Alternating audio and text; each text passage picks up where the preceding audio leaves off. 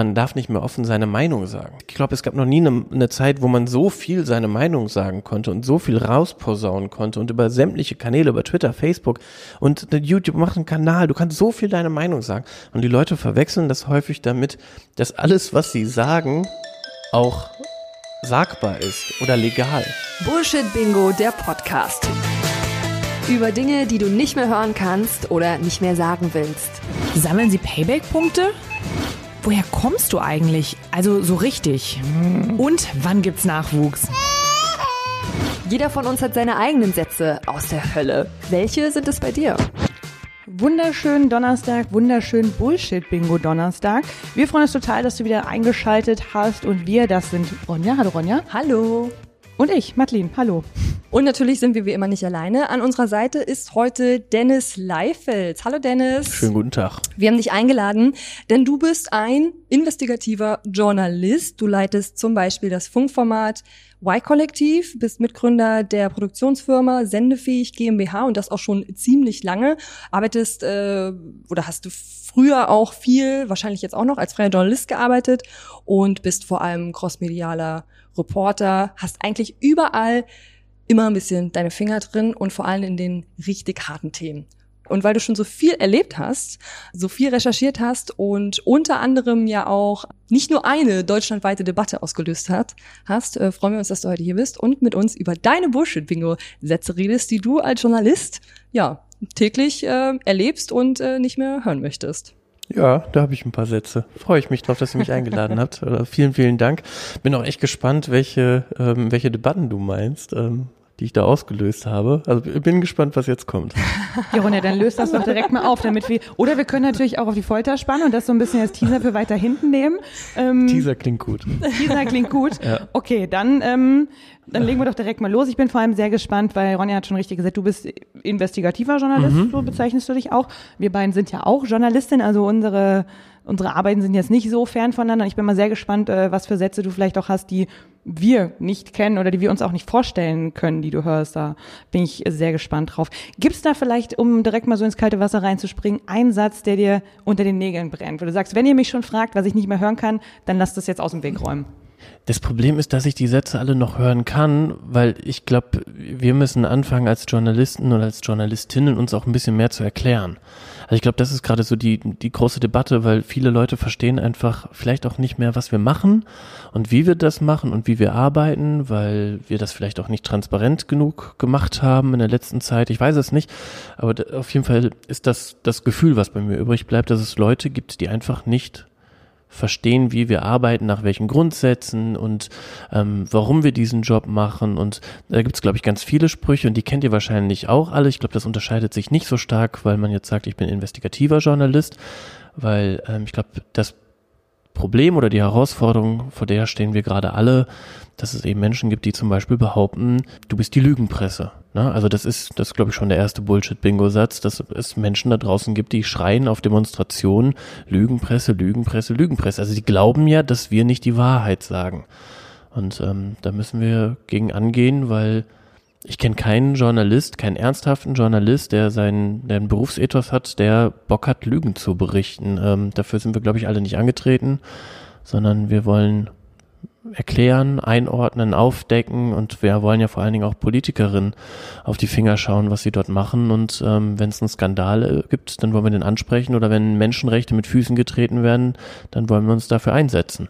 Und ähm, sowas schmerzt dann natürlich. Lügenpresse war auch das Unwort des Jahres 2015, 2016. Da kann ich mich irgendwie dunkel an dieses Unwort erinnern. Zu Recht. Und das ist seitdem quasi immer schlimmer geworden. Zur Lügenpresse kommt jetzt auch noch äh, der Begriff Fake News dazu, den äh, Donald Trump ja sehr, sehr stark mitgeprägt hat und der aber auch hier mittlerweile eigentlich ständig überall im Netz zu lesen ist und ähm, ja behauptet wird gegenüber Journalistinnen und Journalisten.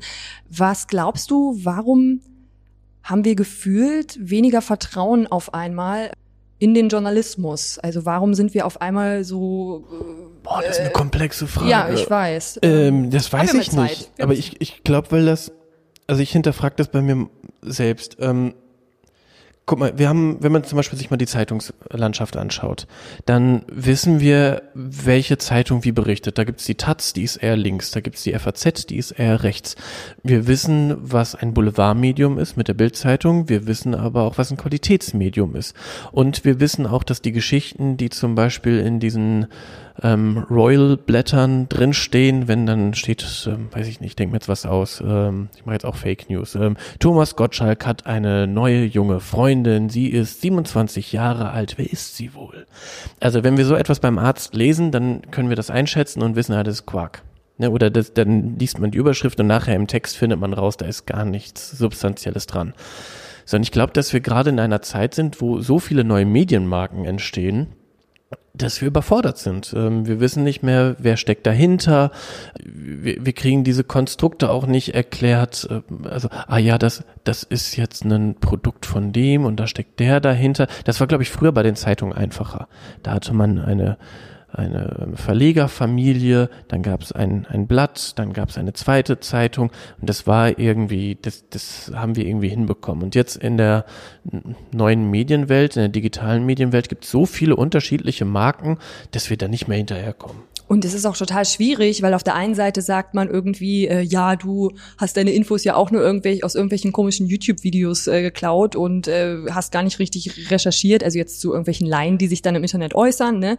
Und auf der anderen Seite gibt es eben zum Beispiel das Y-Kollektiv, das auf YouTube veröffentlicht. Also ihr seid da auf YouTube, äh, veröffentlicht ihr eure Reportagen, macht ja aber tatsächlich echten Journalismus, der recherchiert ist und was man auch nachvollziehen kann, wenn man sich diese Sachen anguckt, ähm, dass es nicht irgendwie ein Privatmensch ist, der jetzt mit der Kamera rumläuft und sich mal kurz hinsetzt und sagt, ähm, ich habe eine Studie gelesen oder sowas. Also und auch da sind ja so Schwierigkeiten, ja was denn nun? Auf der einen Seite soll man sich richtig informieren. Auf der anderen Seite gibt's ja aber auch bei YouTube diese gut gemachten Reportagen, die tatsächlich echter und öffentlich-rechtlicher ähm, Journalismus ist. Also auch die Tagesschau. Da geht's ja schon los. Ja. Also wahrscheinlich ist das jetzt für eure Zuhörerinnen auch nochmal, ähm, vielleicht sogar, dann wird's auch akademisch und vielleicht, ich hoffe, nicht langweilig, aber Journalist ist kein geschützter Beruf. Also jeder kann sich Journalist nennen. Das heißt, wenn es da irgendjemand im Internet gibt, der sagt, ich bin jetzt Journalist, dann, dann kann er das machen und wir leben in einem freien Land mit einer freien Meinungsäußerung. Und wenn jemand sagt, ich arbeite dann zum Beispiel nach dem Pressekodex, wo drin steht, wie man recherchiert, worauf man Wert legt und was so die Qualitätsstandards sind, dann ähm, kann man das auch gut machen. Also auch ein Laie kann richtig guten Journalismus machen. Also es gab eine Zeit, da sind die, die Blogs aus dem Boden ähm, ähm, wie sagt man? Geschossen? Geschossen, ja, genau. Und das waren, das war ja total guter Journalismus. Und dann gab's total beschissenen Journalismus. Das hast du bei YouTube auch. Du hast Leute, die machen richtig guten Content und dann gibt's wieder Leute, die, da bist du dann eher wieder beim Klatschblatt, wo du denkst, mein Gott, also recherchier doch richtig, ne? Ja, ich glaube, das ist so die, die Debatte und dann ist es wieder schwer und da kann ich jeden verstehen und das geht mir dann nicht anders. Da kommt wieder eine neue Medienmarke und dann musst du dich erstmal wieder hinsetzen, musst gucken, okay, wer steckt denn dahinter? Wer betreibt den Kanal? Wie arbeiten die? Ähm, und das ist auch gar nicht so einfach herauszufinden. Es gibt beispielsweise von ähm, also sehr professionelle Rechte, aus neu rechten Strömungen, das sieht aus wie Nachrichtensendung. Oder das sieht, ähm, das ist auch ein, ein Podcast, der, ähm, ich nenne jetzt keine Namen, um dafür keine Werbung zu machen, aber die wirken halt extrem professionell und sind jung und sind dynamisch und äh, den kann man auch gut zuhören. Und dann findest du dann nach längerer Recherche raus, dahinter stecken ähm, Rechte, die das, die das betreiben. Oder Meme-Seiten, die dann von Rechten gemacht werden. Oder, oder, oder, oder, also das, die neue Rechte hat ganz klar verstanden, wie man die junge Zielgruppe erreicht und wie man auch dieses Game spielt, wie man Algorithmen befriedigt, wie man auf Reichweite kommt, wie man polarisiert und ja, dann gibt's viele Leute, die sich das anschauen und dann nicht hinterfragen, ähm, wer steckt dahinter. Und es ist super schwer. Also um vielleicht noch kurz ein, ein Beispiel zu nennen. Es gibt einen YouTube-Kanal, der heißt KlarTV. Und die wirken auf dem ersten Blick, wirken die total wie eine seriöse Nachrichtenquelle. Die machen da ihren Stuff, machen ihre Reportagen und da kommt dann zum Beispiel raus, dass 5G, die Handystrahlung, extrem gefährlich ist. Guckst du dann, wer den Kanal betreibt, stellst du fest, das ist eine Schweizer Sekte die einen YouTube-Kanal betreiben mit einer immensen Reichweite. Also das hilft auch nicht einfach drunter zu gucken, wie viele Aufrufe haben die. Dann guckst oh, 600.000, 700.000. Und das ist kein Qualitätsmedium, äh, kein Qualitätskriterium, viele Aufrufe zu haben. Aber es, wie du schon sagst, es ist, es ist wirklich schwer, weil wir auch noch, also zumindest würde ich jetzt mal sagen, wir kommen noch aus einer Zeit, wo wir mit Medien aufgewachsen sind. Da konnte auch noch nicht jeder was publizieren. Dementsprechend wusstest du, wenn da irgendwas steht oder wenn was gesagt wird, dann hat man erstmal, so ging zumindest mir so, so ein Urvertrauen gehabt. Das ist ja jetzt durch ein paar Hände gegangen. Das ist auf jeden Fall professionell. Und äh, auch als ich zum Beispiel den Beruf ergriffen habe, äh, Journalismus, ich habe Medienwissenschaft studiert, aber eben um in diesen Bereich zu gehen, da hatte ich auch von dem Beruf ein positiveres Bild. Also ich glaube, das ist kein Geheimnis, dass man wahrscheinlich auch gerne einen Beruf ergreift, der ja auch in der Gesellschaft anerkannt ist, wo man jetzt nicht im Vorhinein schon mit viel Gegenwind äh, rechnet. Was natürlich ist das der Beruf von einem Journalisten auch mit Gegenwind aushalten zu können. Aber es hat sich so während meiner Ausbildung, während meinem Volontariat, habe ich das Gefühl, da hat es sich so geändert. Da auf einmal wurde es negativer. Ich habe da auch in einer TV-Produktionsfirma gearbeitet und für ein Reportagemagazin und dann wollte keiner mit dir sprechen. Man hat gerne mit dir telefoniert, aber dann, wenn du gesagt hast, ja, schön, können wir dann einen Termin machen mit Kamera und so? Nee, das, das ganz ungern.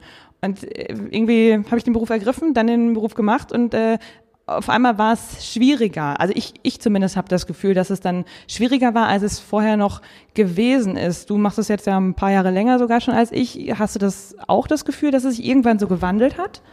Das weiß ich nicht. Ähm, müsste ich länger drüber nachdenken. Aber, ich, aber das Phänomen, was du beschreibst, das, das kenne ich auch. Und das liegt wieder daran, und jetzt will ich nicht deine Produktionsfirma schlecht reden, weil ich nicht weiß, wo du dort warst. Aber ich glaube, die, Leute, die können schon gut einschätzen, wer der Absender ist, also gerade wenn du auf so einer professionellen Ebene bist. Und es macht ähm, einen Unterschied, ob du jetzt vom kleinen Provinzblatt anfragst oder ob du von einem großen Medium bist, wo man weiß, da steckt Qualität hinter, ne, oder ob du eine Produktionsfirma bist, die vielleicht auch Inhalte produziert. Wie gesagt, ich will das überhaupt nicht unterstellen, weil ich das nicht nicht weiß, aber ja, alles gut. Aber ne, es kann ist ja dann die Frage, was produzieren die sonst auch noch? Und ich glaube, wir sind alle mit einer in einer Zeit aufgewachsen, wo scripted Reality war. Weißt du, wo du dir irgendwelche Sachen angeguckt hast und irgendwie hast du nach Monaten rausgefunden, ach Kacke, das ist gar nicht echt. Und du merkst das ja auch. Also die Zuschauer sind ja nicht dumm. Also du guckst irgendwie so eine, so eine Flirtgeschichte an und, äh, weiß ich nicht, guckst dir den Bachelor an und klar ist das da nicht alles real oder inszeniert und ne, also ich habe es ähm, nicht so häufig gesehen, dass, dass ich mir dann ein vernünftiges Bild machen könnte, aber das ist scripted reality. Andere Formate setzen 100% auf Unterhaltung und jeder, der in den Medien arbeitet, der weiß auch, wie er mit Sprache und Schnitt auch manipulieren kann. Ne, also das wissen wir ja, das haben wir gelernt. Wir sind Geschichtenerzähler. Ähm, wir wissen, wie wir so einen Film dramaturgisch aufbauen können, wie wir die Leute an der Stange halten. Und dann ist halt die Frage, auch, auch ähm, die Leute, die bei mir im Team arbeiten, die können das ja auch. Aber die Frage ist, welcher welcher Kodex steckt dahinter? Wie willst du arbeiten? Und ähm, ich stelle mal die Frage zu euch zurück. Ihr habt jetzt einen Podcast und ihr seid jetzt seit ein paar Monaten da am Start. Woher weiß ich denn, ob ich euch beiden vertrauen soll. Also ich nehme jetzt mal die, die Zuhörerperspektive an. Also ähm, warum soll ich euch denn jetzt glauben? Guck mal, da kommt der waschechte Journalist durch. Ich drehe das Gespräch um. Weil, genau, weil er anfängt, uns die Fragen zu stellen. Ja.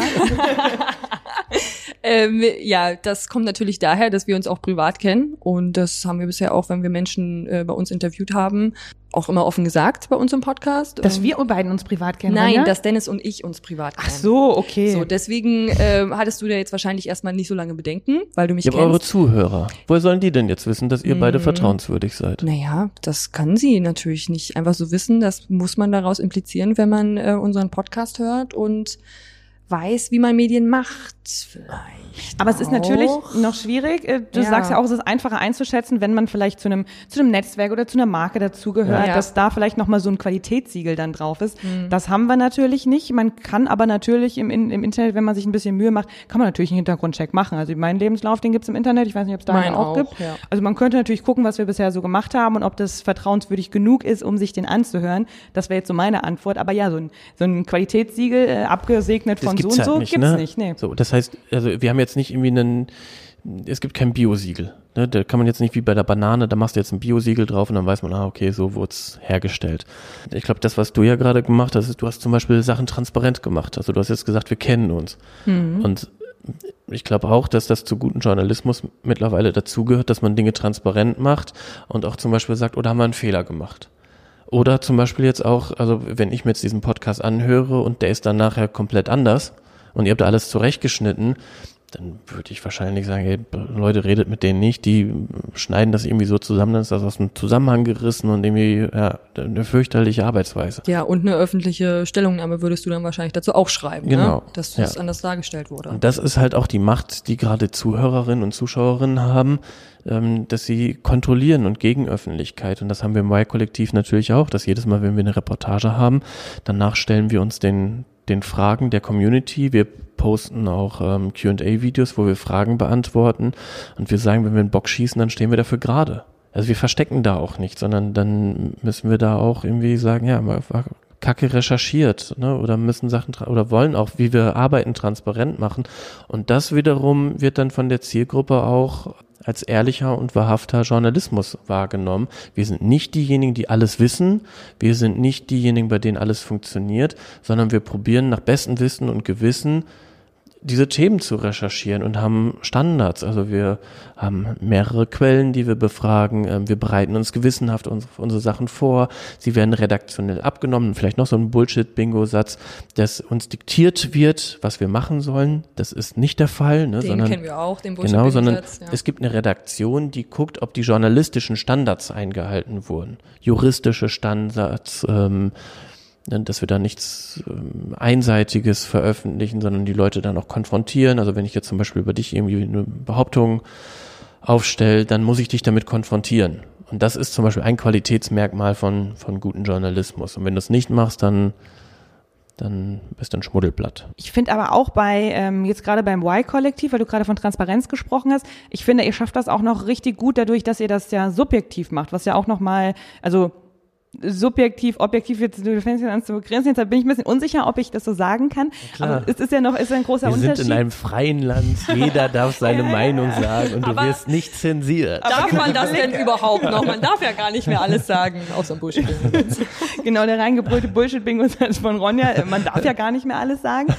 Aber ihr, der Unterschied bei euren Reportagen ist ja, dass ihr Reporter habt, also Unterschied zu vielen anderen Reportagen, der das auch aus seiner seiner oder ihrer Sicht nochmal kommentiert und dass er ja auch über den Reporter erzählt, wie er oder sie das gerade erlebt hat und es somit, finde ich, auch nochmal transparenter macht, weil ich finde, ganz oft haben Menschen so eine Objektivitäts wie soll ich sagen, ist nicht Vermutung, ich glaube, das ist das falsche Wort, aber wenn Sie irgendwas anschauen, dann, dann legen Sie da immer so eine sehr, sehr hohe Objektivitätsmesslatte dran. Es sollte ja auch möglichst objektiv sein, aber man muss ja auch sagen, Medien sind von Menschen gemacht und jeder Mensch ist ja auch auf eine gewisse Weise irgendwie subjektiv. Also wir können ja von uns alle nicht sagen, dass wir, was bestimmte Themen angeht, objektiv sind. Wir haben nun mal unsere Positionen und deswegen finde ich das in euren Reportagen immer toll, dass der Reporter da auch zu Wort kommt und das auch nochmal kommentieren kann, sodass du weißt, wie ist der Reporter drauf, welche Position hat der, okay, deswegen hat er das so kommentiert und dann kann ich mir auch eine Meinung bilden, bin ich seiner Meinung oder sehe ich das ganz anders? Ja, ich glaube, es gibt keinen objektiven Journalismus und es steht auch nirgendwo geschrieben, dass Journalisten objektiv sein müssen. Ich glaube, dieser Begriff von Objektivität wird auch immer falsch verstanden. Also zum Beispiel eine Reportage, das ist das Kriterium einer Reportage, dass man Menschen begleitet. Das heißt, man geht in einen Mikrokosmos, man zeigt eine Sichtweise. So, und ähm, das äh, allein die Reportage, die hat nicht den Anspruch, alle Sichtweisen zu zeigen. Ist ja kein Sachbuch, ne? Oder keine, keine Dokumentation, die sagt, okay, das ist Standpunkt hier, Standpunkt da, Standpunkt da, sondern man begleitet gewisse Menschen. Und natürlich sieht man das dann durch deren Brille. Und auch der Begriff von, von Wahrheit, also ich bilde mir nicht ein, dass ich immer die, die Wahrheit berichte. Ich kann probieren, so nö, möglichst nah an diese Wahrheit ranzukommen. Aber ab dem Moment, wo ein Kamerateam irgendwo ist, verändert sich die Wahrheit. Also natürlich benimmst du dich anders, aber das machst du jetzt hier auch. Also du hängst vor dem Mikrofon, wir werden aufgezeichnet. Du redest jetzt mit mir als berufliche Person, aber nicht die Privatperson. Also ich erzähle dir jetzt hier keinen dummen Witz oder irgendwie so, sondern wir haben hier ein, ein Fachgespräch. Und das heißt, der Kontext verändert sich natürlich auch. Und das hast du immer, wenn du irgendwo mit einem Kamerateam unterwegs bist, drehst auf dem Marktplatz. Du veränderst die, das, das Bild. Es gibt plötzlich Menschen, die wollen nicht gefilmt werden, die gehen außen rum. Es gibt andere Leute, die sind kamerageil, die bleiben dann da stehen. Also Und winken. ja, aber das ist, du, du kannst nicht die Wahrheit, also das ist nicht immer die Wahrheit, sondern wir können möglichst probieren, da möglichst nah ranzukommen und ähm, sehr gewissenhaft zu prüfen und alles zu checken. Aber ich würde auch nicht ausschließen, dass ich in meinen Reportagen schon mal was drin hatte, was nicht gestimmt hat. Die Frage ist dann, wie gehst du damit um? Ne, machst du das transparent? Und das machen wir im Wire-Kollektiv. Wenn wir einen Fehler gemacht haben, dann sagen wir das. Und ähm, ich bin stolz darauf, weil alle unsere Geschichten, die wir publiziert haben, sind noch online. Mhm. Wenn etwas falsch wäre, das ist unser Berufsethos, dann nehmen wir das offline. Diese Reportagen, die wir dort produzieren, die stehen Jahre da online. Wir verbreiten keine Fake News. Also da kann jeder, ja, da kannst Gift drauf nehmen, dass wir, wenn da, wenn da Sachen drin sind, die, die, die falsch sind, dann müssen die weg. Also es gibt zum Beispiel eine Geschichte, da wird mir vorgeworfen, ich hätte mit Schauspielern gearbeitet. Mhm. Nein, wir arbeiten nicht mit Schauspielern. Wir bezahlen keine Menschen dafür, dass sie uns irgendetwas in die Kamera sagen. Das machen wir nicht.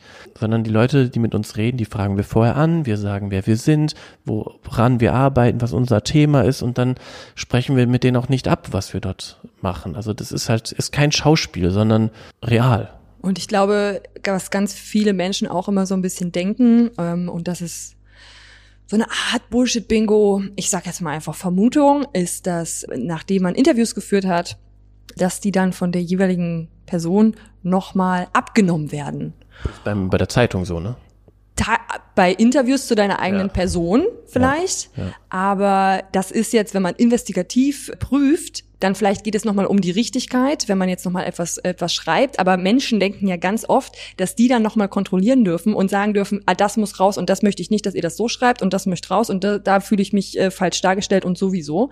Und dass dann die Protagonistinnen und Protagonisten ja im Endeffekt nochmal mitentscheiden dürfen, was dann am Ende gezeigt oder halt gedruckt wird. Und das ist eben auch nicht so. Und genau, was du gerade gesagt hast, dass diese Menschen eben auch bezahlt werden, äh, dass sie ein Interview dir zum Beispiel geben. Und das ist halt auch Quatsch, weil so funktioniert nicht Journalismus Nee. Das wäre dann PR-Arbeit. Gibt es genau. auch, aber ja. das ist dann wieder was komplett anderes. Nee, wir haben, wir lassen niemanden über den fertigen Film zum Beispiel gucken. Genau. Das, das kommt überhaupt, das ist ein absolutes No-Go, das macht, und ich kenne auch keinen, der das macht. Und das denken aber viele, dass das gemacht wird. Also das habe ich selber am eigenen Leibe ja auch erfahren, äh, wenn ja. ich Interviews geführt habe ähm, als Radiomoderatorin von kleineren, äh, also jetzt nicht von großen Bands zum Beispiel, ja. die wissen, wie der Hase läuft. Und da hat man tatsächlich Vorgaben, wo es dann heißt, bitte nicht, also manchmal, nicht immer, ähm, bitte nicht die Band darauf ansprechen oder darauf, da kannst du dich dran halten oder nicht. Da würde ich jetzt keiner für verklagen können oder so. Was passieren kann, ist, dass das Interview abgebrochen wird, weil du jetzt fragst, ja, du bist ja gerade frisch getrennt, ähm, wie fühlst du dich denn jetzt? Und vorher wurde gesagt, bitte nicht über die Trennung sprechen. Das muss man dann abwägen, äh, wie interessant das vielleicht für Hörerinnen und Hörer sein könnte oder ob man jetzt wirklich nur über die Musik reden möchte. Aber es ist zum Beispiel so, dass wenn kleinere Menschen kommen, die zum Beispiel gerade ein Start-up ähm, gegründet haben oder eine Idee haben oder zu irgendwas sich äußern können, weil sie in irgendwas ExpertInnen sind, dass die dann denken tatsächlich, ich schicke ihnen das Interview nochmal, damit sie nochmal drüber hören können, ob ich alles richtig darstelle. Und da muss man dann immer sagen, ähm, nein. So funktioniert Journalismus nicht, aber das dann verwechseln die es mit PR. Genau die kommen so ja zu ist dir, es. weil sie von dir irgendwie eine, eine, eine gute Promo wollen. Ja, aber es geht also jetzt die wollen zum Beispiel, ja ihr Startup darstellen, das möglichst positiv. Okay, da habe ich vielleicht das Beispiel ein bisschen falsch gewählt. Okay. Ja, aber es stimmt, genau. Also dann ist es ja auch so eine beim Privatradio eine Ausgleichssache. Also nee, so, das meinte ich jetzt nicht. Das war jetzt nicht, ähm, das war jetzt nur Offense, sondern aber äh, wenn ich ein Startup bin dann, mhm. und ich jetzt zu dir komme und will ein Interview machen, ist ja mein Interesse, dass ich möglichst gut bei dir wegkommen. Genau, aber wenn ich ähm, eine Reportage über dich äh, ja. machen möchte, weil äh, deine Idee vielleicht ganz neu ist und vielleicht interessant ist ja. oder es ein anderes Aspekt gibt, über den man berichtet, dann bekommst du natürlich nicht mehr das fertige Interview, um dann mir zu sagen, welchen O-Ton, also welchen, nee. welchen Interviewschnipsel ja, ich nochmal schneiden soll. Weil nein, äh, äh, äh. Aber guck mal, nee. wir haben ja zum Beispiel jetzt auch nichts besprochen, ne? Also wir nee. haben jetzt nicht besprochen, dass wir über irgendetwas nicht reden können oder irgendwelche Vorgaben und das ist ja dann wieder auch so ein Qualitätsmerkmal. Und das ist ja das Gute an der freien Presse. Ähm, es gibt Bundespressekonferenzen, wo sich Politikerinnen hinstellen und von ähm, vielen unterschiedlichen Journalisten, von unterschiedlichen Medien frei befragt werden können. Da gibt es dann zwar ein Thema, aber da gibt es keinen Maulkorb. Da sagt keiner, oh nee, die Frage geht nicht. Also, ne, das ist ja das Schöne an der freien Presse und deswegen ist auch das System, was wir haben, das ist so, so wunderbar, weil wir noch in einem Land leben, also noch, weil es gibt so viele Länder drumherum, wo das nicht mehr der Fall ist und wir sollten dafür kämpfen, dass wir das haben, weil das ein ganz wichtiger Bestandteil der Demokratie ist, dass wir offen Fragen stellen können. Und deswegen, nächster Bullshit-Bingo-Satz, man darf nicht mehr offen seine Meinung sagen. Da, es, ich glaube, es gab noch nie eine, eine, Zeit, wo man so viel seine Meinung sagen konnte und so viel rausposaunen konnte und über sämtliche Kanäle, über Twitter, Facebook und YouTube macht einen Kanal, du kannst so viel deine Meinung sagen und die Leute verwechseln das häufig damit, dass alles, was sie sagen, auch sagbar ist oder legal. Weißt du? Also es gibt einfach Sachen, die sind verboten. Und wenn du mich beschimpfst, dann ist es mein Recht, dir, dich anzuzeigen und zu sagen, ja, das geht so nicht. Aber und dann fühlen sich Leute in ihrer Meinungsfreiheit eingeschränkt, wenn sie verwechseln das aber, dass sie strafbare Inhalte machen. Oder, ne? Oder wenn dazu eben eine Gegenreaktion kommt, die einen Shitstorm auslöst, ja. zum Beispiel. Ja, aber das wird man ja wohl noch sagen dürfen. Genau. Ist eine Abwandlung von diesem Bullshit-Bingo-Satz. Ja, aber guck mal, das ist doch völlig bekloppt, wenn du dich auf den Marktplatz stellst und irgendwie rumschreist und alle Leute beschimpfst. Da musst du doch damit rechnen, dass auch jemand mal stehen bleibt und sagt, ey, ganz ehrlich, das geht so nicht. Oder dich anzeigt, weil du Dinge machst, die halt verboten sind. Und das ist ja das Schöne an so einem Rechtsstaat, das ist ja geregelt.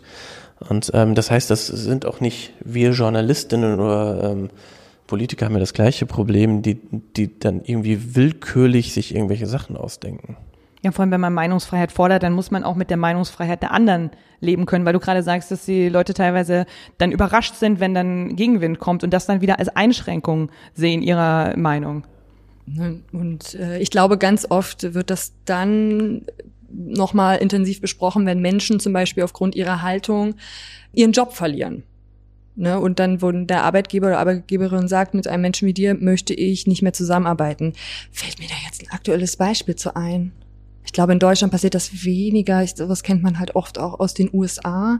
Und da ist dann, glaube ich, auch oft diese, diese, dieses Gespräch, wenn sich dann Arbeitgeber, Arbeitgeberin ne, distanziert, weil jemand zum Beispiel rechte Hetze äh, betrieben hat oder äh, sich als Verschwörungstheoretiker in äußert äh, auf Social Media dass man dann sagt, ja, ich darf ja, ich verliere ja meinen Job, wenn ich jetzt sage, dass ich daran glaube, dass Menschen äh, kleine Kinder töten und ihr Blut trinken. K Kanon sind das, glaube ich, die Anhänger. QAnon oder so? Ich, ich weiß nicht, wie die richtige Aussprache ist, aber QA, ja. ja.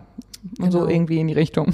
Genau. Gut, das war aber früher auch so. Genau. Also wenn du in der, ich weiß nicht, hast jetzt bei ähm, beim Autobauer gearbeitet und hast die Leute den ganzen Tag dich gelabert, dass irgendwo im Keller irgendwelche Kinder ähm, gegessen werden, dann wird auch irgendwann der Chef zu dir ähm, zu, auf dich zukommen und dich mal fragen, ey, sag mal, was machst denn du hier? Also warum erzählst du so einen Quatsch? Mhm. Und das ist ja, das passiert halt gerade ganz, ganz, ganz, ganz viel, dass Menschen viel Quatsch erzählen und glauben, dass das ähm, keine Konsequenzen hat. Natürlich hat das Konsequenzen. Und wenn andere Leute das sehen, das ist, das ist ja im öffentlichen Raum. Also wenn du solche Meinungen hast und du keine Konsequenzen fürchten möchtest, dann mach das doch im Privaten. Dann mach das mit deinen drei Kumpels in der Kneipe und dann ähm, redet diesen Quatsch. Aber wenn du dich rausstellst auf den Marktplatz und die Sachen in die Welt posaunst, dann musst du damit rechnen, dass da auch irgendwas zurückkommt und auch Leute sagen, ey, finde ich nicht so cool. Ja, und wenn du das in eine Kamera sagst, dann musst du eben auch damit rechnen, weil du dir, dir bewusst warst, dass du es in eine Kamera gesagt hast, dass, dass das dann natürlich, dass du da nicht nochmal drüber gucken darfst, sondern du warst ja in dem Moment ja bewusst. Und da spiele ich so ein bisschen auf die Reportage an, die du gemacht hast für Rabiat, wo du auf dem Rechtsrock-Festival in Ostritz warst. Ja. Und jemand dann vor laufender Kamera, Kamera ersichtlich, dass du ein Journalist bist, den Holocaust geleugnet hat. Das ja. ist strafbar in Deutschland und das, das hat er gemacht und du hast da auch noch andere beeindruckende Szenen drin gehabt, die du halt, wo du wirklich einfach mal das Gespräch hast laufen lassen, fünf Minuten und noch genauso gezeigt hast, ähm, wo die das aber dann oben drehen wollten noch teilweise und dann auch immer gedacht haben, dass sie mehr Rechte haben, als sie eigentlich haben, also dass sie es nochmal abnehmen dürfen und haben dann angefangen, dir Fragen zu stellen und dann bist du aber ganz straight geblieben und äh, hast gesagt, das ist jetzt hier gerade gar nicht die Position, ich bin hier zum Arbeiten, ich bin Journalist, deswegen stelle ich Fragen. Ja, das Spannende daran ist, dass ich gar nicht viele Fragen gestellt habe. Also guck, guck dir das Ding nochmal an. Ich habe am Anfang gefragt, was machen Sie hier? Mhm. Und dann haben die losgeplappert. Und ähm, das ist dann, ja, du hast recht, ich habe das einfach mal stehen lassen. Und dann kann sich auch jeder seine eigene Meinung bilden. Und da muss ich auch gar nicht viel im Off-Text, also ne, die Sprecherstimme, da muss ich auch gar nicht viel zu erklären, weil das ist selbsterklärend. Und manchmal reicht es auch, Menschen reden zu lassen und ähm, in dem Fall haben sie sich selbst entlarvt. Aber da war auch nichts Manipulatives von mir bei. Also von mir aus hätte er gerne diesen Holo die Holocaust-Leugnung weglassen können. Ich brauche das nicht. Nee. Ne? Also ich, ich finde das ganz fürchterlich, wenn man so etwas sagt. Und da wird auch niemand manipuliert oder also das kann man sich ungeschnitten angucken. Das führt dann, also ja, das haben die selbst gemacht. Da sind die selbst für verantwortlich, nicht ich. Das stimmt und da sind wirklich krasse Sachen gesagt worden oder auch fand ich ganz schön, dass du dann in in dem Off-Text, also in einem Erzählertext, dann auch noch mal auf die optischen Symbole nochmal hingewiesen hast, dass man doch darauf gucken soll, was er gerade auf seinem T-Shirt trägt, dass man doch sich mal das Tattoo näher angucken soll. Also sind ja so viele Symboliken dahinter. Und was gesagt wurde, also ich hab, war tatsächlich gerade eben noch die Doku am gucken, bevor wir dann zu dir gekommen sind zum Podcast. Und also ich war, ich war richtig böse. Es hat mich wirklich richtig aufgeregt und ich hatte da Respekt vor dir, aber natürlich in der Situation natürlich musst du ja ruhig bleiben. Also da, das ist ja in dem Moment dein Job. Aber wie schwer fällt es dir dann bei, bei sowas ist ja nicht das erste Mal, dass du mit Leuten sprichst oder Leuten zuhören musst, die Sachen sagen, die du nicht befürwortest. Wie schwer fällt dir das dann, da ruhig zu bleiben? Weiß ich nicht. Ähm, ich, also ich glaube, ich habe ein ehrliches Interesse. Auch wenn man mir, das ist so ein Bullshit-Bingo, den ich immer gerne höre, dass ich so ein bisschen aktivistisch, und das stimmt eigentlich gar nicht aktivistisch, sagt man nicht, aber dass ich mit so einer fertigen Haltung oder Meinung da reingehe und das hört man ja auch, dass man Sachen nur macht, um das eigene Weltbild irgendwie also so eine Erwartung, man wirft dir vor, dass du eine Erwartungshaltung hast, was im Endeffekt rauskommen ja, soll, weil du diese Beispiel. Meinung Das ähm, habe ich zum Beispiel möchtest. schon mal gehört. Mhm. Und ich würde das komplett von mir wegweisen. Also wenn ich auf ein Rechtsrockkonzert gehe, dann begegne ich den Menschen auch mit einer Höflichkeit und stelle mich vor und mache das wie bei jedem anderen Gesprächspartner auch. Ich sage, hallo, mein Name ist Dennis Leifitz, ich recherchiere zu diesem Thema. Wir kommen vom, vom Y-Kollektiv und ich drehe eine Reportage hier über dieses Festival. Möchten Sie mit mir reden? Wenn jemand mit mir sagt, ja gerne, dann stelle ich weitere Fragen. Wenn jemand sagt, nee, möchte ich nicht, dann gehe ich. Dann frage ich den nächsten.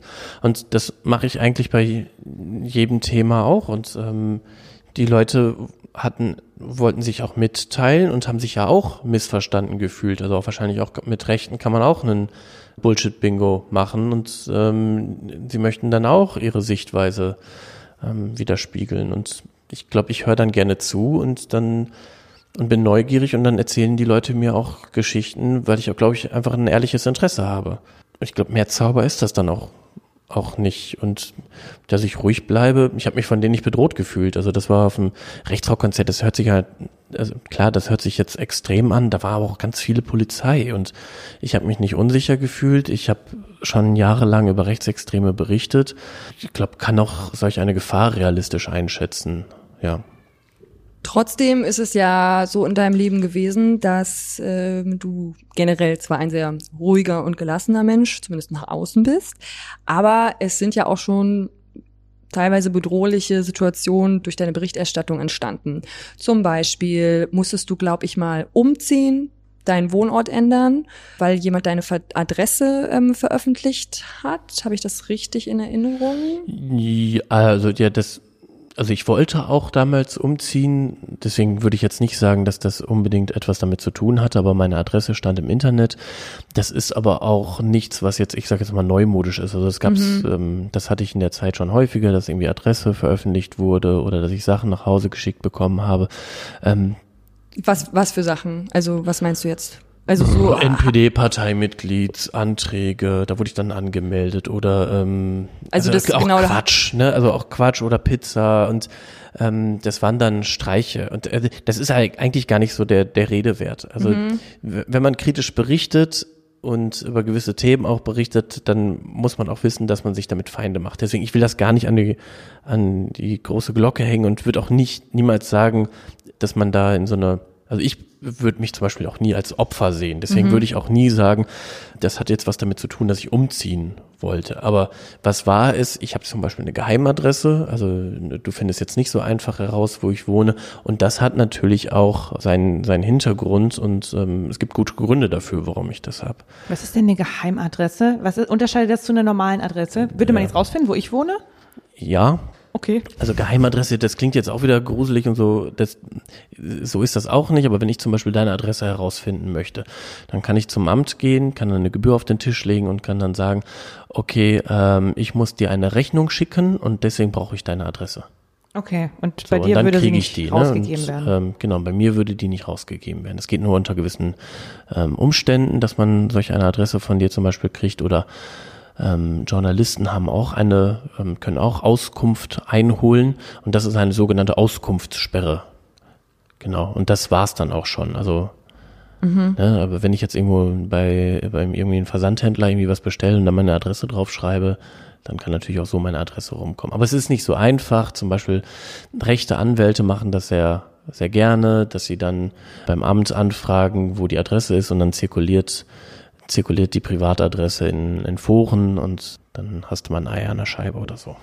Ja. Oder Schlimmeres. Wollte gerade sagen, oder, oder Schlimmeres. Ja, genau. Gott sei Dank ist das dir bisher noch nicht passiert, weil Nein. jetzt kommen wir mal zu den thematischen Sachen. Ähm, du berichtest ja nicht irgendwie über über die Berliner Biermeile, die jeden Sommer irgendwie da am Frankfurter Tor stattfindet. Außer sondern- dieses Jahr, da ist sie, ist sie nicht Ach stattgefunden. so, wegen okay, Corona. Entschuldigung. Sie war hätte schon er nicht Fake News. können. Deswegen ist der einzige Grund, warum nicht. Dafür bin ich da, ist Sondern okay. ähm, du packst auch wirklich die harten Sachen an, die auch ja Skandale sind und äh, wirklich richtig hohe Wellen schlagen können. Zum Beispiel habt ihr als Kollektiv auch den alternativen Medienpreis bekommen zu der Reportage Skandal bei der Eliteeinheit KSK. Hitler Gruß und Rechtsrock. Vielleicht kann sich der ein oder der oder die ein, ein oder andere noch daran erinnern. Das ist dann auch, glaube ich, bis zur Tagesschau gekommen. Also das war groß in den Nachrichten, dass eben von dieser Eliteeinheit der Bundeswehr ähm, eine Feier organisiert wurde, wo dann eben Rechtsrock äh, lief, wo es Hitlergrüße gab und ähm, man das natürlich nicht dulden kann, wenn eine Einheit, die für Deutschland steht, in dem im Innersten rechts veranlagt ist. Und da kann ich mir vorstellen, dass da auch ganz viel Gegenwind gekommen ist, nachdem das veröffentlicht wurde. Ja, ich nehme erstmal das Positive vorweg, weil es haben danach viele andere Medien auch währenddessen, ähm, das war so ein bisschen parallel, ähm, parallel und danach haben auch andere Medien angefangen, sich diese Strukturen bei der Bundeswehr beim KSK genauer anzuschauen. Und wir haben jetzt eine ganze Reihe von Veröffentlichungen und ähm, der MAD, also der militärische Abschirmdienst, der guckt sich diese Truppe jetzt ganz genau an. Der Kompaniezug, über den wir dort berichtet haben, der wird jetzt aufgelöst, weil sie merken, sie haben da einfach ein rechtes Problem. Und ähm, Mhm. Das kriegt man ja auch nicht weg, einfach so.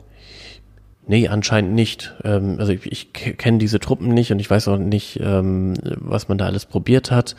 Aber anscheinend ist das nicht so und es kommen immer mehr Fälle. Es gab diese Hannibal-Veröffentlichung ähm, von einem, der jetzt bei uns in der Geschichte aufgetaucht ist, der auch den Namen gehoben hat. Bei denen hat man Sprengstoff ähm, gefunden, kiloweise Sprengstoff und Waffen. Ich glaube eine Kalaschnikow, aber ich will jetzt auch nichts. Also ich glaube eine Kalaschnikow war das. Also da gibt's Bundeswehrsoldaten, die zu der Eliteeinheit gehören, die kaum kontrolliert werden. Nur ganz wenige ähm, Parlamentarier wissen überhaupt, was die machen. Ähm, die Bundeswehr hält ähm, ein Gro oder die, die ganzen Einsätze geheim. Man weiß also gar nicht, was ist das für eine Truppe, wer ist da drin, was machen die. Und da sind wirklich brandgefährliche Leute dabei, die mit dem Demokratieverständnis, was wir haben, anscheinend sehr wenig zu tun haben. Und dann aber auch mit Waffen hantieren dürfen. Ja, da waren plötzlich, ich kenne die Zahl nicht mehr, aber das waren, ich Da war Munition dann auch Da war auf jeden Fall relativ Ja. viel Schuss Munition weg, da war Sprengstoff weg und dann fragt man sich schon, okay, wie kann denn bei der Bundeswehr, wie können da ähm, so viel Kilo Sprengstoff auf einmal verschwinden? Da muss doch einer wissen, wo das Zeug hin ist. So, also das war erstmal das Positive. Das Negative ist, dass du sofort eine Debatte natürlich auch hast, wo Leute sagen, ich wäre ein, ein, ein Volksverräter, ich würde die Bundeswehr ähm, schlecht machen, das wären ja Leute, die für uns kämpfen würden. Und, und natürlich habe ich Respekt vor dieser Einheit. Nur die müssen halt sich an die, also die, die, die sollten halt unsere Demokratie repräsentieren und nicht irgendwie in ein fürchterliches Unrechtsregime, was zum Glück lange Zeit vorbei ist. Und also die, die sollten schon wissen, was sie da tun und welche Verfassung, welche, welches Grundgesetz wir haben. So, und da gab es dann natürlich negative Kommentare und Leute haben gesagt, das stimmt alles nicht und es gab ähm, organisierte Kampagnen, wo man dann beweisen wollte, warum das alles gar nicht stimmen kann. So, die Recherche, die wir dort haben, die ähm, ist auch noch online und ähm, Kann man sich Ja, mal angucken. kann man sich noch angucken. Hat mehr ähm, Daumen hoch oder mehr Daumen runter bekommen? Oh, das weiß ich nicht. Soll ich gucken? Das, das finde ich ja dann immer ganz spannend, weil man äh, bei euch ja nichts über die Reportagen aussagen kann anhand von den Fingern, die hoch oder runter gehen, Nein, weil nein. tatsächlich dann einfach, wenn sich Leute in ihrer Meinung gestört fühlen, dann die ihren Mob äh, anheizen, da den Daumen runter zu setzen. Also das, das finde ich, äh, finde ich bei euch ganz krass. Und auch da hast du dich ja mal reingestürzt in die Twitter-Hate-Community. Ja. und hast versucht, äh, Menschen ausfindig zu machen, die eben Hetze ja, mehr oder weniger professionell betreiben. Also nichts anderes ähm, auf den Social-Media-Plattformen machen, als Hate-Kommentare zu schreiben und ähm, tatsächlich innere Netzwerke aktivieren, um auf eine Person einzubrechen mit einer Armee von Twitter oder Facebook oder was auch immer, welches Social Media ähm, Medium man dann gerade nutzt, aktivieren, um eben ja eine Person fertig zu machen. Und da hast du ja auch da ein bisschen was abbekommen, weil du dich da eben mit eingemischt hast. Genau, ähm, das wusste ich aber, dass das passiert, mhm. ähm, weil das ist so ein bisschen, habe ich den Kindern ihr Spielzeug weggenommen und deswegen haben die Stress gemacht. Und das gehört aus, also auch wenn ich das jetzt sage, das wird wieder, ähm, ne, das wird wieder eine neue Reaktionen hervorrufen. Das sind Trolle und Trolle leben davon, dass sie eine neue Geschichte erzählen können und ähm, dass sie nerven können und das ist der, der Spaß und die finden das ganz toll, wenn ich dann jetzt auch noch darauf wieder antworte, weil dann haben sie was Neues, was sie erzählen ah, können. okay. Das heißt ja? also schon alleine mit meiner Frage jetzt äh, könnte ich oh, schon wieder ich jemanden aktiviert das wär, haben. Das wäre interessant rauszufinden. Kannst okay. ja mal gucken, ob da Trolle kommen. Ähm, vielleicht auch bei uns dann demnächst. Jetzt hast du ihnen Futter gegeben sozusagen. ja. Wie wenn man im Aquarium die Fische füttert, oben machst du dann so eine, diese kleinen Plättchen drauf, die ja. kommen die wieder wie, alle. Wie Konfetti-Esspapier und dann kommen sie wieder alle hoch. Ja, und die sind voll, also die, da habe ich auch recht Respekt vor denen. Also die sind, die sind unmöglich, was die machen. Ähm, das ist ach, ganz fürchterlich, weil die Menschen echt damit zerstören. Und guck mal, ich mache das professionell. Ich bin, das ist mein Beruf, ich habe mir das ausgesucht, aber es gibt Menschen, die werden im Internet gemobbt, die nicht wissen, wie sie sich im Netz bewegen oder die auch nicht immer klug agieren oder die auch vielleicht nicht die hellsten Kerzen auf der auf dem Kuchen sind. Und ähm, die können sich nicht so wehren. Ich kann mich da wehren und ich weiß, worauf ich mich einlasse. Aber äh, an der Stelle habe ich Respekt vor denen, weil die das wirklich über Jahre durchziehen. Das ist ein Spiel für die, das ähm, dann kriegen sie wieder einen neuen Anreiz und dann die sind auch gut organisiert und du denkst mir, mein Gott, ey, also es geht dann teilweise seit, seit zwei Jahren, dann kocht das immer wieder hoch und dann denkst du dir, warum habt ihr denn so viel Langeweile? Und ich würde ihnen am liebsten dann immer wünschen, dass sie irgendwie ein anderes Hobby haben. Und aber das, ja. Das ist der Hobby, weil das ist ja, ja die Frage, die man sich wirklich immer stellt. Warum machen die das? Aber ne, das ist, das ist so ein Hobbyding anscheinend. Dann ist auch der Vergleich mit den Fischen vielleicht gar nicht so gut, sondern das klingt eher nach so einem, nach irgendeinem Tier mit einem großen Maul und vielen Zähnen, was sich so richtig verbissen hat und nicht mehr loslässt. Ja, ich, ich weiß ich nicht. An der, an der Frage scheitere ich dann auch immer, weil ich mir denke, man geht doch rausspielen.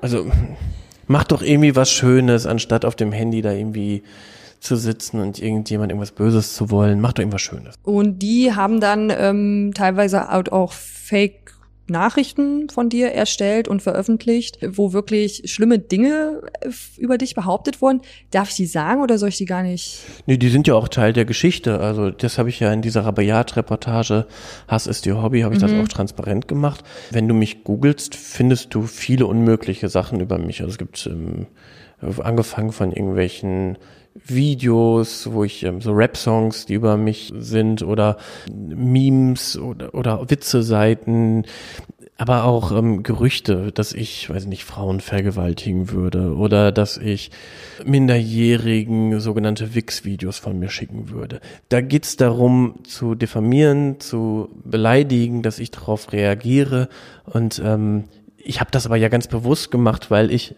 also dass ich mich dort eingemischt habe, weil ich diesen Mechanismus zeigen wollte, dass so etwas kommen kann, das, das wusste ich auch, dass sich dort Fake News dann manifestieren, das wusste ich auch. Und ich habe da ein gutes Team um mich herum, die das mit mir gemeinsam entschieden haben und auch gesagt haben, wie wir das machen und ähm, was da alles passieren kann. Also wir sind da nicht ähm, blindlings reingerannt, sondern wir haben uns da viele Gedanken zugemacht und wussten, was da, was da passieren kann. Also mir war das wichtig, das transparent zu machen, um zu zeigen, wie das funktioniert. Weil ich, da wiederhole ich mich, ich kann das ab. Man hat solche Dynamiken heutzutage auch in Klassenverbänden. Also da hast du eine WhatsApp, also ganz im Kleinen, du hast eine WhatsApp-Gruppe, die besteht irgendwie aus 30 Schülerinnen und dann wird eine Person in dieser Gruppe fertig gemacht. Und ich glaube, jeder hat bestimmt eine Geschichte, wo er, wenn er in die Schulzeit zurückdenkt, wo man entweder selber mal gemobbt hat oder gemobbt wurde oder mal einen Spruch kassiert hat und man weiß, wie schlimm das ist. Und die digitalen Medien beschleunigen das. Dann wirst du vielleicht aus der Gruppe ausgeschlossen oder du wirst fertig gemacht. Ich habe eine andere Geschichte recherchiert. Da wurde jemand über Monate lang von einem Typen im Netz gestalkt. und geoutet als homosexuell. Das war ein 17-jähriger Typ, der hat fürchterliches durchmachen müssen und den haben sie jetzt auch zum Glück gekriegt und verurteilt. Ich meine dreieinhalb oder vier Jahre Gefängnis, aber sein Leben war zerstört. Der hat eine ganz, ganz fürchterliche Jahre hinter sich, weil der fertig gemacht wurde von irgendjemanden, der anonym ist im Internet und sich warum auch immer wegen irgendeinem Grund, in dem Fall war es halt, weil er homosexuell ist, ihn als ja, Feind ausgesucht hat. Und ich will in so einer Welt nicht leben. Ich finde das ganz fürchterlich. Deswegen ist es gut, dass du und dein Team das äh, aufdecken und ich finde es auch bewundernswert, wie locker du darüber reden kannst. Hat man jetzt so das Gefühl, sind ja schon krasse Sachen. Also wenn Ronja gerade gesagt hat, dass dir da, dass dir was zugeschickt wurde, das war ja noch dann so das Leichteste. Oder eben Bedrohung oder dann äh, Fake News im Netz, wenn man dann irgendwie über sich selber lesen kann, dass man anscheinend ein Vergewaltiger ist. Also ich finde das schon ganz schön hart und deswegen bewundernswert, wie locker du gefühlt darüber reden kannst.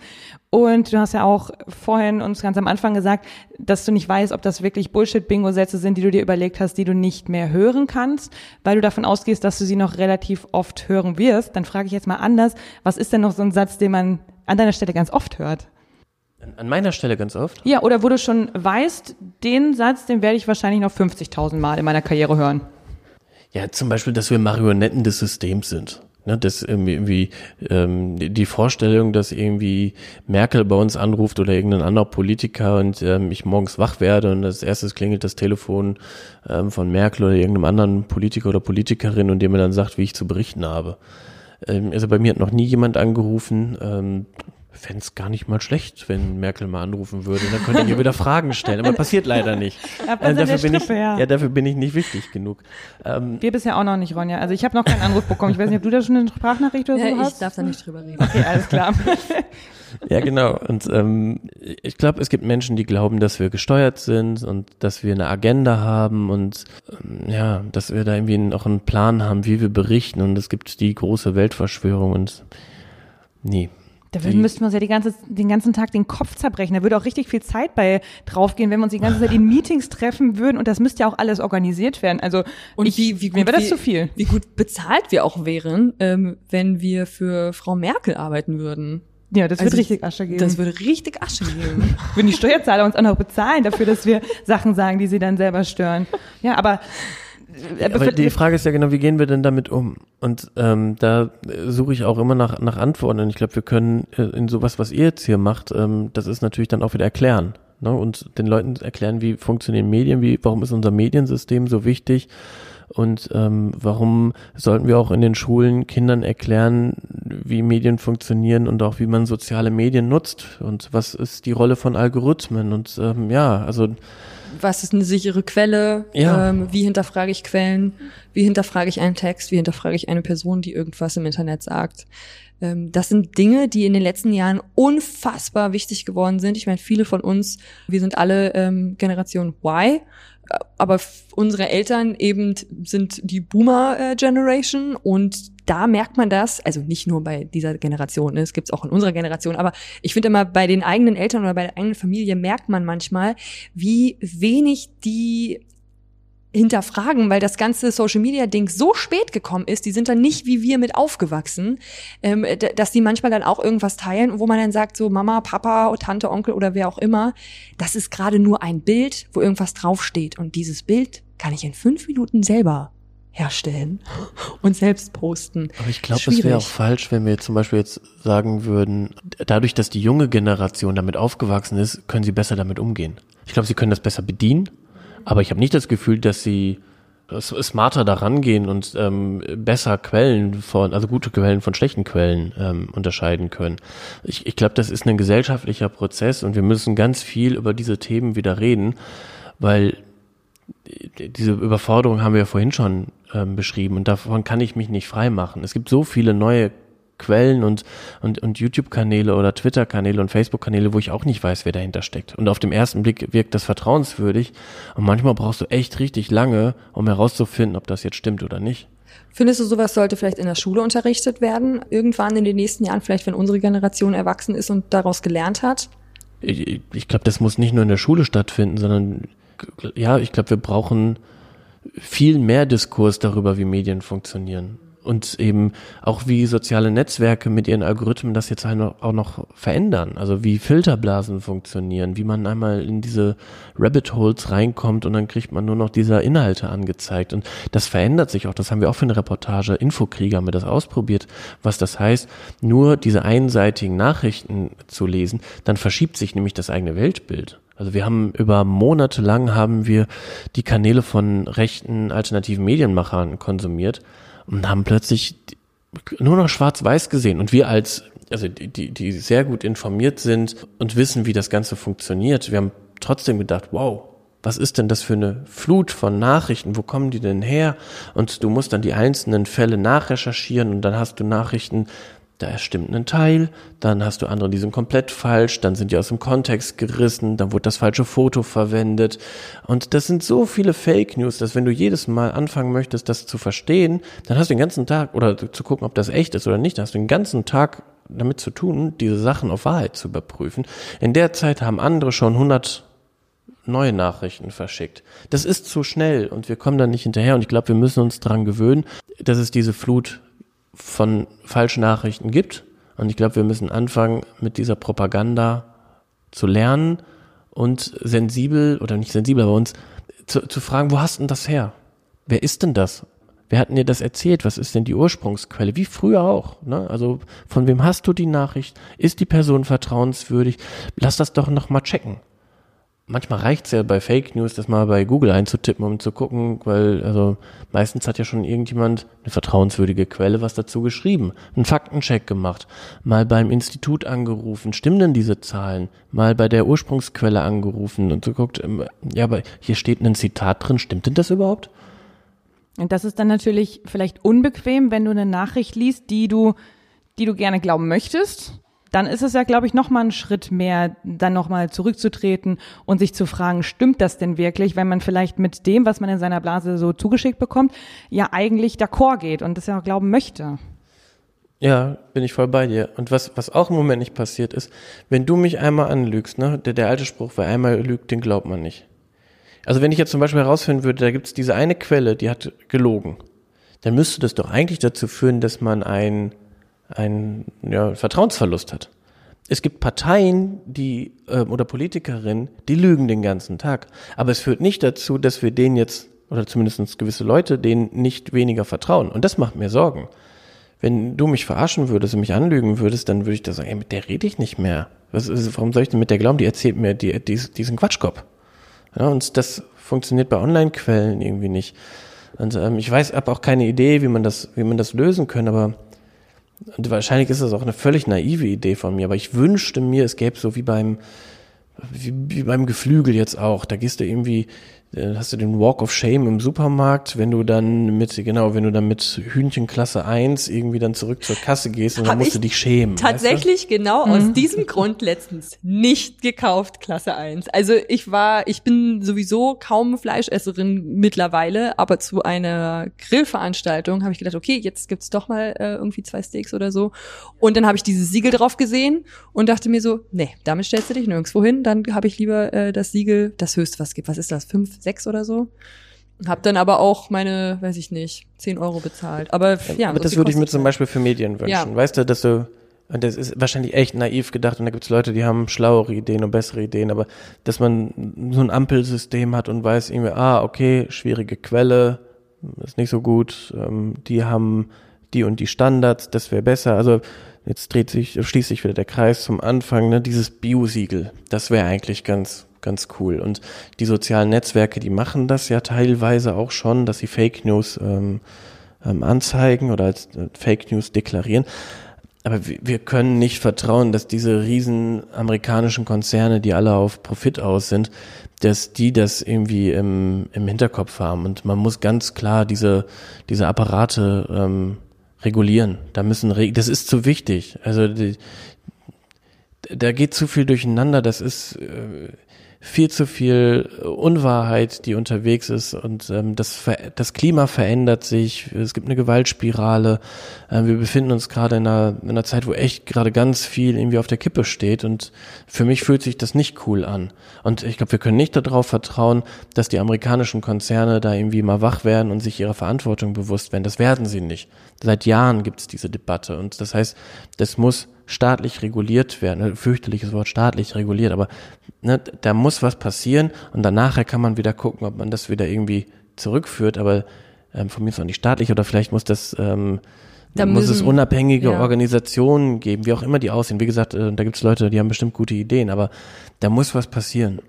Ich könnte mir aber vorstellen, ja, jetzt sehe ich vielleicht ein bisschen sehr schwarz, dass dann aber wieder Menschen, die unabhängigen Organisationen oder was auch immer da vielleicht mal kommen wird, die dann wieder hinterfragen und sagen, aber kann man denen denn glauben, dass die das jetzt so einstufen? Die haben doch bestimmt auch wieder irgendeinen Hintergedanken, aber. Ja, aber dann ist das Quatsch. Also wenn wir Institutionen nicht mehr glauben, Wissenschaftlerinnen nicht mehr glauben, also sorry, dann haben wir ganz andere Probleme. Aber teilweise passiert es ja schon, dass ja, Wissenschaftler nicht mehr geglaubt das, wird. Aber das, das ist, wir sind hier in einem Land, in dem es immer Eliten gab und Intellektuelle. Und ähm, wir sollten doch Leuten, die von Dingen Ahnung haben, seien es jetzt Wissenschaftler oder, ne, ähm, denen sollten wir schon Vertrauen schenken, weil die befassen sich mit solchen Themen. Und wenn wir das immer weiter, wenn wir alles in Frage stellen, dann sind wir echt mega dämlich.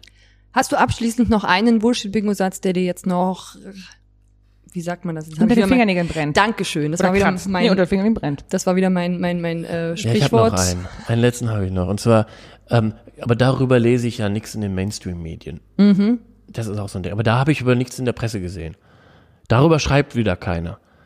Und dann, ja, es gibt echt viele Journalisten in Deutschland. Es gibt ich weiß nicht, wie viele unterschiedliche öffentlich-rechtliche und private Radiosender, wie viele Fernsehsender. Wir haben eine Medienlandschaft, da sind andere Länder neidisch. Wir haben so viele Zeitungen, so viele Zeitschriften, ähm, Blogs. Es, wir haben eine so große, freie, unabhängige Presse, dass solch ein Satz wie ähm, darüber berichtet ihr nicht oder berichtet keiner, der ist immer falsch. Also jedes Mal, wenn ich das überprüft habe, ich habe dann ganz häufig gesagt, okay, gib mir eine Stunde, ich liefere dir Berichte. Ja. Also wirklich mehr halbe Stunde. Und ähm, dieser Satz ist so unendlich falsch, weil wir ein so großes und gutes, unabhängiges Mediensystem haben. Klar, das könnte immer alles besser sein. Wir könnten äh, noch viel, viel besser arbeiten, noch transparenter, das Geld könnte noch besser eingesetzt werden.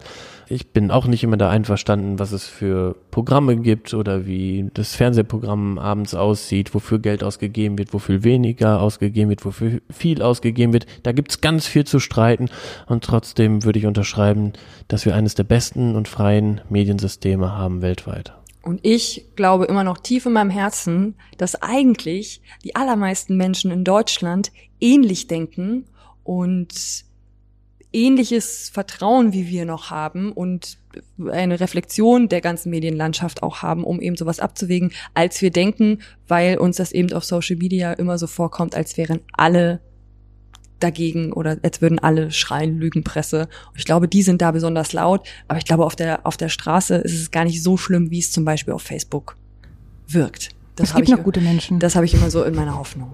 Das ist ein sehr schönes äh, Schlusswort, wo wir gerade davon gesprochen haben, dass es sich doch noch ähm, lohnt, Medien zu konsumieren, vor allem auch wichtig ist, Medien zu konsumieren. Habe ich noch eine abschließende Frage an dich, Dennis. Was denkst du denn, an welchem Tag lohnt es sich am meisten, mal im Internet zu schauen, welche neuen Medien es so gibt? Ähm, also ich kann immer den Donnerstag empfehlen. Ja, da kommt die Y-Kollektiv-Reportage raus. Da könnt ihr euch gerne. Ja, so. äh, Moment, Moment. Da kommt auch noch was anderes raus. ja, ihr kommt da auch raus. Ja, genau. Okay, dann gibt's zwei Sachen, glaube ich, die Pflichtlektüre sind.